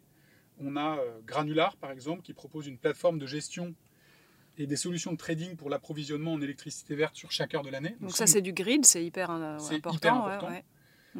et c'est aligné d'ailleurs avec nos ambitions, nous, puisqu'on a annoncé qu'on voulait être sur du 100-100-0 c'est-à-dire que 100% des électrons qui rentrent 100% du temps sont zéro carbone. Donc ça va plus loin que l'achat euh, Ah bah la oui. signature de Ouais, PPA. ouais. Donc c'est pour ça aussi que eux, ça les intéressait de rejoindre l'incubateur pour être en contact avec nos équipes qui gèrent ça. On a voilà Nuco qui permet aux professionnels de la construction de mesurer et optimiser en autonomie l'empreinte environnementale de leur projet. Mhm. Euh, voilà, et ça avec une, une très légère expertise. Donc c'est très intéressant pour le secteur euh, du bâtiment. Et puis on a, on a, on a d'autres sociétés. On a Lydie qui fait une sorte de solution en marque blanche pour permettre à des sociétés de faire, euh, de, faire de la gestion euh, d'éco-circularité de leur, de leur plateforme e-commerce. Et ils s'occupent aussi de la chaîne logistique. Donc c'est euh, voilà, des startups qui sont très prometteuses. Certaines sont déjà assez avancées. Hein. C'est pas des c'est pas des petites. euh, Parfois, c'est pas des petites. Et, et c'est des, des levées de fonds complémentaires pour le- leur, leur développement, j'imagine. Euh, Vas-y, parle-nous d'une start-up en particulier. Non, donc on a sept startups. Ouais. Je peux en citer euh, une ou deux euh, euh, qui me viennent en tête. Donc il y a Granular qui propose une plateforme de gestion et des solutions de trading pour l'approvisionnement en électricité verte sur, sur chaque heure de l'année. Donc ça c'est très intéressant parce que évidemment ça vient impacter ce, dont on parlait qui est le grid. Et nous en plus ça nous intéresse beaucoup puisqu'on a une politique qu'on veut, qu'on veut mettre en place qui est du 100-100-0, c'est-à-dire que 100% des électrons qui rentrent 100% euh, du temps euh, dans nos data centers sont zéro carbone. Euh, donc voilà, donc ça, des- ça les intéressait beaucoup aussi, cette start-up, de se mettre en lien avec les personnes chez nous qui s'occupent de cette, euh, Bah, ils ont un premier de marché. cette avec gestion. vous, ils déjà, ont un voilà. premier marché. Donc, euh, donc ça, c'est une, une start-up. Il y en a une autre qui est Nuco, qui s'adresse, qui est plutôt sur le secteur du bâtiment et qui permet aux, aux professionnels de la construction de mesurer et d'optimiser euh, en autonomie l'empreinte environnementale de leur projet. Et ça, avec en fait un investissement initial qui est, et une expertise requise qui est assez minime. Donc c'est très intéressant dans un secteur dans lequel les marges sont faibles, euh, dans lesquels les acteurs n'ont peut-être pas euh, des heures et des heures carrées à passer pour faire euh, des études d'analyse du cycle de vie, d'avoir une solution qui est, qui est quasiment clé en main. Oui, bien sûr, avec le, le seconde main qui, euh, qui explose, c'est forcément un, un- un domaine qui va intéresser de nombreux acteurs. Alors, on arrive euh, vers la fin.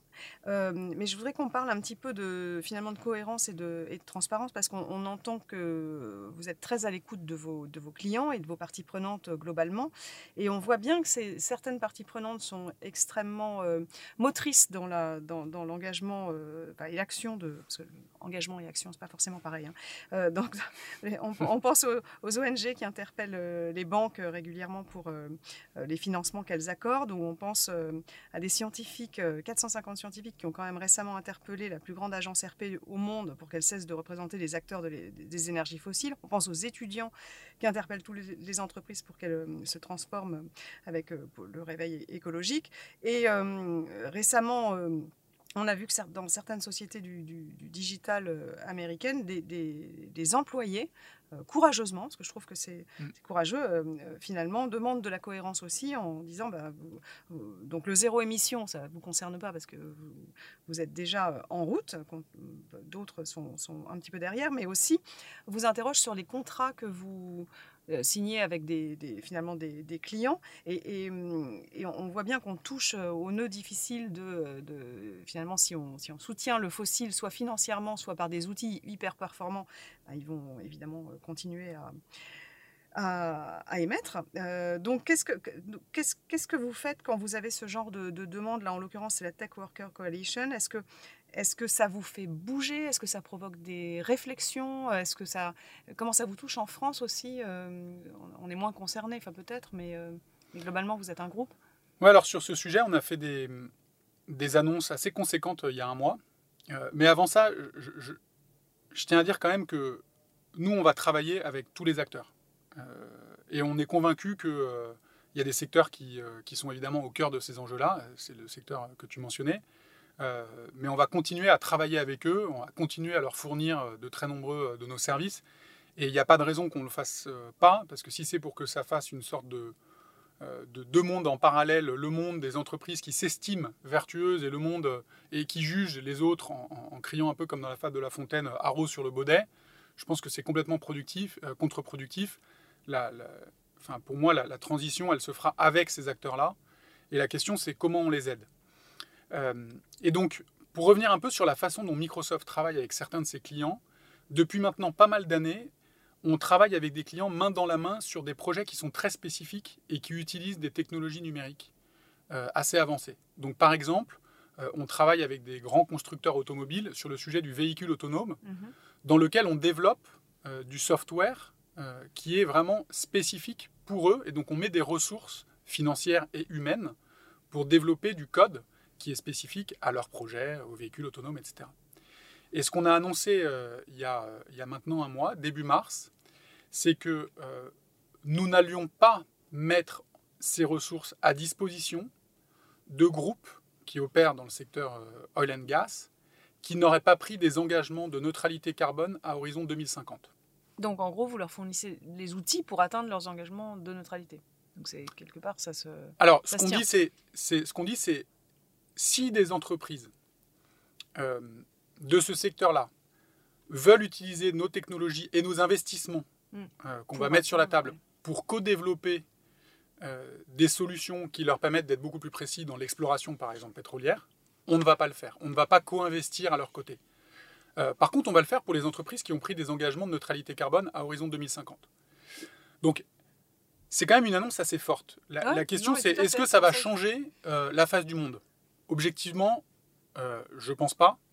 Mais je trouve qu'en termes de philosophie, euh, se dire qu'on va se couper de business potentiel euh, parce qu'on veut euh, travailler et pousser les entreprises à être vertueuses et à, utiliser nos technologies dans, un, dans une optique vertueuse, je, pense que c'est assez intéressant.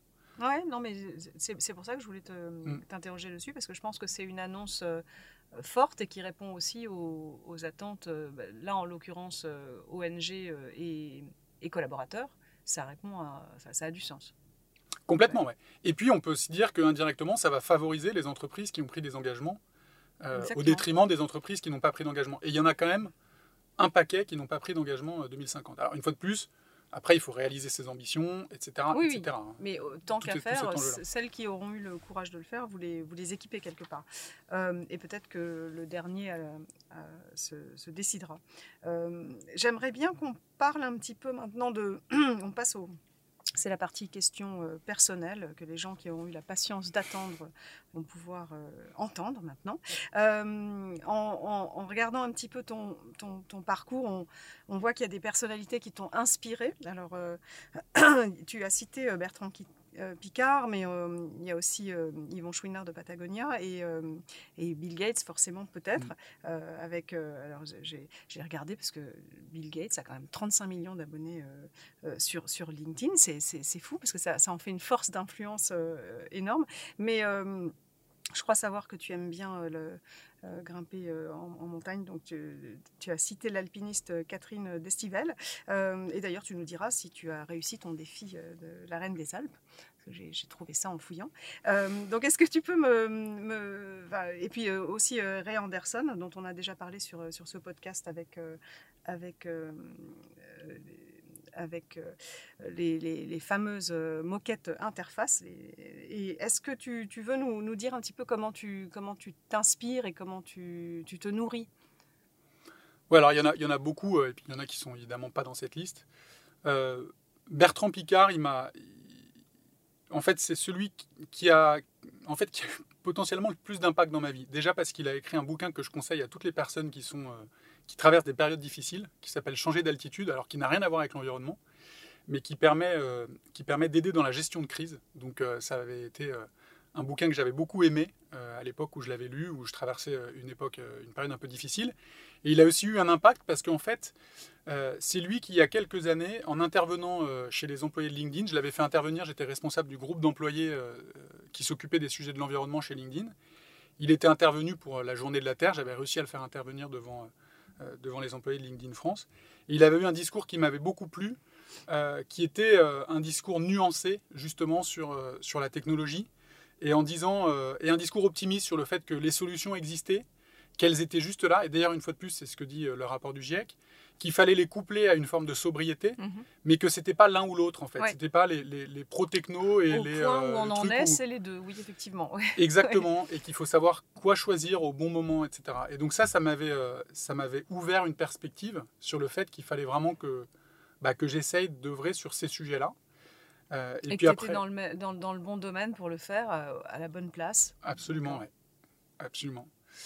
Et, puis la deuxième personne, c'est Ray Anderson. Alors il y a Yvon Chouinard, etc. Mais ça, c'est parce que j'adore l'alpinisme et la montagne. je trouve qu'il y a une culture de boîte chez Patagonia qui, est quand même jusqu'au boutiste et qui est admirable.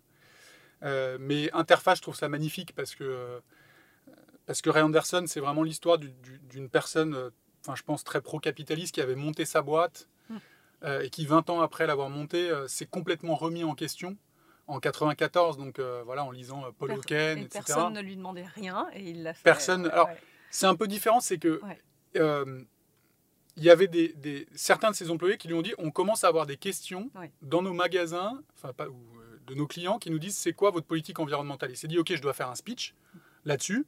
Il s'est dit bon bah je vais faire le speech et puis en fait il s'est dit mais qu'est-ce que je vais raconter? Et donc c'est là qu'il a lu le livre de Paul Hawken. Euh, et puis il est aussi un juste boutiste parce qu'il aurait pu euh, faire un petit discours à bien sûr, verte et, bien sûr. pour contenter tout le monde, mais non, il a transformé sa boîte. Il a transformé sa boîte et il dit que le moment où il a lu ce livre, il a eu le, euh, comme une flèche dans le cœur et il s'est dit mais je peux pas rester rester les bras les bras croisés et il a transformé sa boîte quand, quand, même, quand on y réfléchit, fourniture de moquettes euh, avec un prisme voilà, quand même très capitaliste, etc., c'est quand, même, quand même magnifique ce, ce, que cette société a à faire. Et je trouve ça encore plus beau parce que c'est pas by design que cette société s'est montée. C'est une transformation. C'est une transformation, donc donc c'est vraiment admirable. Et aujourd'hui, les gens qui s'intéressent à ce sujet, je pense, ont beaucoup d'admiration pour lui. Bon, donc tu n'as toujours pas répondu. Est-ce que tu as réussi ton défi de la Reine des Alpes? Non, alors la Reine des Alpes, c'est c'est le sujet de, l'aiguille verte qui est, euh, je vais beaucoup euh, dans la vallée de Chamonix et c'est devant moi tout le temps et, et j'ai pas réussi à la faire pour l'instant, mais c'est très compliqué. C'est ton prochain défi. c'est mon prochain défi. Non, non, mais je, c'est bien d'avoir des, défis qui te résistent un peu parce que tu aiguises tes, forces. Absolument. Donc, euh, question semi-finale de ce podcast, qui est une question métaphorique et régulière. Quel conseil pourrais-tu donner à celui ou celle qui veut changer le monde depuis sa chaise de bureau? Alors, euh, je, vais me permettre d'en donner euh, plusieurs. Euh, le premier, c'est de se former. Je pense que c'est extrêmement important de, se former sur ces sujets-là pour ne pas être que dans l'émotion. Et, voilà, il faut comprendre certains enjeux. Il faut comprendre, je pense, les ordres de grandeur. Mmh. Et ça, ça passe par de la formation et des lectures, mais ça passe quand même par de la formation. Il faut avoir une approche scientifique autant que possible euh, sur les ordres de grandeur. Et il faut aussi, euh, je pense, se former pour comprendre euh, qu'en fait, c'est un sujet assez écosystémique, en fait. Et, et, il faut comprendre comment on doit travailler sur le sujet aussi des politiques publiques, du marketing, comment on parle dans une société de ces sujets-là, des gens qui ne sont pas forcément convaincus par défaut ou qui ont des convictions personnelles mais qui ne s'impliquent pas dans le milieu professionnel. Et tout ça, ça passe par de la formation un peu théorique. Et, euh, j'ai eu la chance de suivre deux formations qui m'ont beaucoup aidé euh, dans ce cadre-là, qui est la formation un peu euh, standard, qui est très connue de Cambridge, qui s'appelle Business Sustainability Management, qui dure 9 semaines, qui est très exigeante. Hein c'est pas 12 à 15 heures comme ils disent sur leur, sur leur site, c'est beaucoup plus. Et, d'ailleurs, euh, d'ailleurs c'est très intéressant. On n'a pas parlé des employés, mais je pense que la démarche des employés euh, là-dedans est très importante. Euh, le, discours que je porte aujourd'hui, c'est aussi celui d'énormément de discours, de, d'énormément d'employés de Microsoft France et de Microsoft au sens plus global. Et, et, voilà, et donc je suis ravi parce que cette année, on a, il y a 18 personnes de Microsoft France qui ont fait cette formation de Business Sustainability Management qui m'en veulent. Supporte, soutiennent, on soutient, d'accord. Non, mais ça, c'est très important de, de, montrer que l'entreprise hmm. s'engage aussi sur ces, sur ces sujets de formation de ses propres collaborateurs. Donc, ils t'en veulent parce que tu leur avais dit 12 heures, c'est ça? Non, je, leur avais dit attention, méfiance, c'est plus long. Euh, mais voilà, et, donc, non, ils m'en veulent au moment où ils le font, mais après, ils sont, ils sont extrêmement contents et c'est génial parce que c'est des gens qui portent justement une, une, quand même une forme de maturité dans le discours qui est importante et en plus, un engagement personnel qui est renforcé. Donc, euh, donc, ça, c'est très bien. On a aussi formé 20 personnes sur, euh, euh, sur le sujet Green IT avec, avec Frédéric Bordage. Voilà, donc on essaye d'aller plus loin que juste des fresques du climat qui sont très bien. mais je pense qu'il faut aller beaucoup plus loin là-dessus. Bah oui, parce qu'il faut, après l'éveil, il bah, faut donner les, les, les, moyens. Et les formations, il y, y, a aussi faits qui se coulent de, euh, au-delà de la connaissance, de la déconstruction que tu vas d'abord faire et des connaissances que tu acquiers, c'est aussi ensuite tu, tu es avec euh, une, enfin, si tu as la chance d'être avec une promo de, de, de, gens avec lesquels tu auras des choses à partager et qui t'ouvrent le, une vision sur d'autres secteurs. Et, c'est ce, cette fameuse pervasivité dont tu parlais. Il faut pouvoir comprendre d'autres secteurs, parler à d'autres secteurs. Et pour toi, c'est important aussi.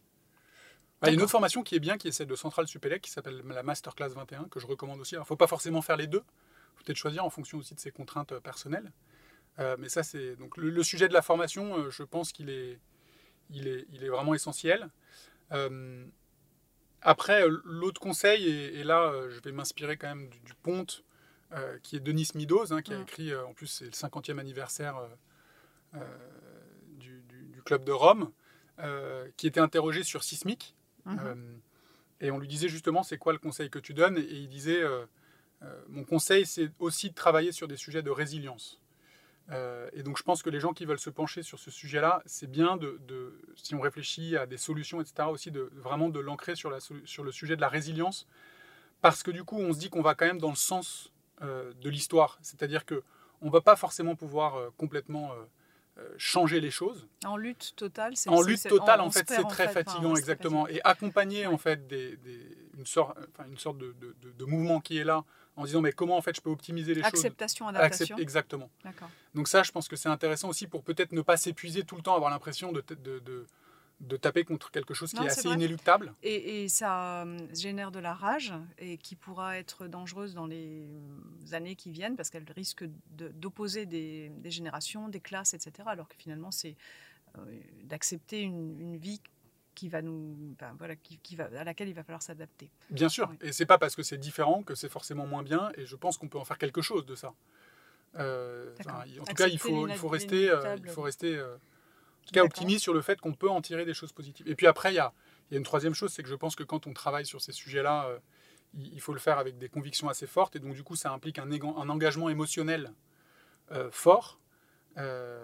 Et donc, euh, donc euh, avec cette éco-anxiété euh, qui, est en fil rouge de, sa carrière, qui est le quotidien, et c'est comment on gère cette éco-anxiété. Et là, c'est un petit, petit podcast qu'une fois plus j'avais entendu sur Sismic, qui est celui de, de Charlie Schmerber, sur justement qui est une, psychothérapeute sur le sujet de l'éco-anxiété. Et c'est comment on gère ça. Et ça, je trouve ça très intéressant aussi à analyser pour, pour justement pour essayer de durer euh, dans, ce, et de rester dans l'action, euh, de, euh, d'être quand même content des petits pas, même s'ils ne suffisent pas, parce que sinon on est tout le temps dans la, oui, dans une forme d'angoisse terrible. Il y, a, il y, a, aussi le partage, et c'est pour ça qu'on, est là, c'est de partager les difficultés pour, et, les succès pour, pour inspirer d'autres.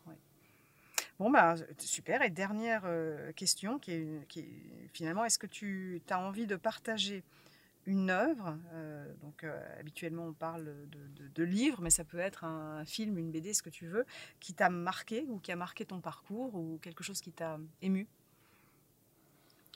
Bah, alors la plus belle œuvre d'art, c'est la nature qui nous l'offre. Bah donc je vais parler de la vallée blanche, euh, dans la vallée de Chamonix. en fait c'était intéressant parce que j'ai la chance d'aller dans cette vallée depuis, depuis que je suis né quasiment. Et, et j'ai une photo avec mon père et mes, et mes frères, de, nous, moi je suis dans le sac à dos de mon père, euh, on a, euh, enfin moi j'ai 3 ans, mes frères sont un peu plus âgés, et il y a la vallée blanche en fond. Et je suis retombé sur cette photo il y a quelques années, et, euh, et en fait, je suis aussi retourné à cet endroit, qui est à côté du lac Blanc, pour ceux qui connaissent, et on voit à quel point la vallée blanche a, baissé. et d'ailleurs, quand on a la chance de faire cette vallée blanche, d'y aller, on voit, c'est écrit les niveaux en fonction des années, 1985 à 1988, c'est objectivement terrifiant. Donc moi je voyais ça, je me disais ah bah c'est dommage, mes enfants n'auront peut-être pas la chance de connaître la Vallée Blanche, etc. Et puis il y a un moment où on prend conscience qu'en fait elle a changé, elle a changé, c'est inéluctable. Et puis c'est pas le problème de la Vallée Blanche en fait. Tous ces tous ces enjeux là, c'est pas la planète Terre qui change, la planète Terre elle va s'en remettre. Euh, le vrai enjeu il est pour l'humanité. Mais néanmoins cette Vallée Blanche elle m'a fait prendre conscience, enfin c'est visuel. Euh, il y a quelque chose de visuel sur la nature qui change et qui, qui était resté en moi mais j'avais pas encore fait la connexion sur le fait que ça allait impacter l'humanité avec euh, tout ce qu'on connaît, tout ce qui est écrit dans, dans, les rapports dont on a parlé tout à l'heure. Donc ça, ça pour moi, c'est quelque chose de marquant. Après, il y a évidemment, une fois qu'on s'intéresse à ces sujets-là, il y a la claque de, du livre de Pablo Servigne, Comment tout peut s'effondrer. Bon, voilà, là, c'est boum, l'éco-anxiété qui, qui, prend au tripes. Et puis, et puis le troisième ouvrage, et je me dois de le, citer, Mais cite je le cite, c'est évidemment celui de Bill Gates. Et je pense que c'est un très très bon complément justement à, celui de Pablo Servigne, puisque voilà, on n'est pas dans la, dans la philosophie, dans la théorie, etc. On est sur les solutions. Et il donne quand même un panorama des solutions qui existent, des enjeux, qui est absolument brillantissime. Donc on peut dire que c'est euh, technosolutionniste, etc. Oui, peut-être, mais est-ce qu'on lui demande autre chose à Bill Gates? Euh, euh, Moi, je suis extrêmement content d'avoir un outil que j'aurais adoré lire il y a quelques années, qui me permet de comprendre les enjeux par secteur, les solutions qui existent, ce qu'il faut mettre en place, et qui est quand même très engagé aussi sur le rôle des politiques sur ces enjeux-là. Et lui, il est écouté des politiques. Et tu as raison, chacun son rôle. Greta alerte et Bill donne des solutions, bien sûr. Exactement.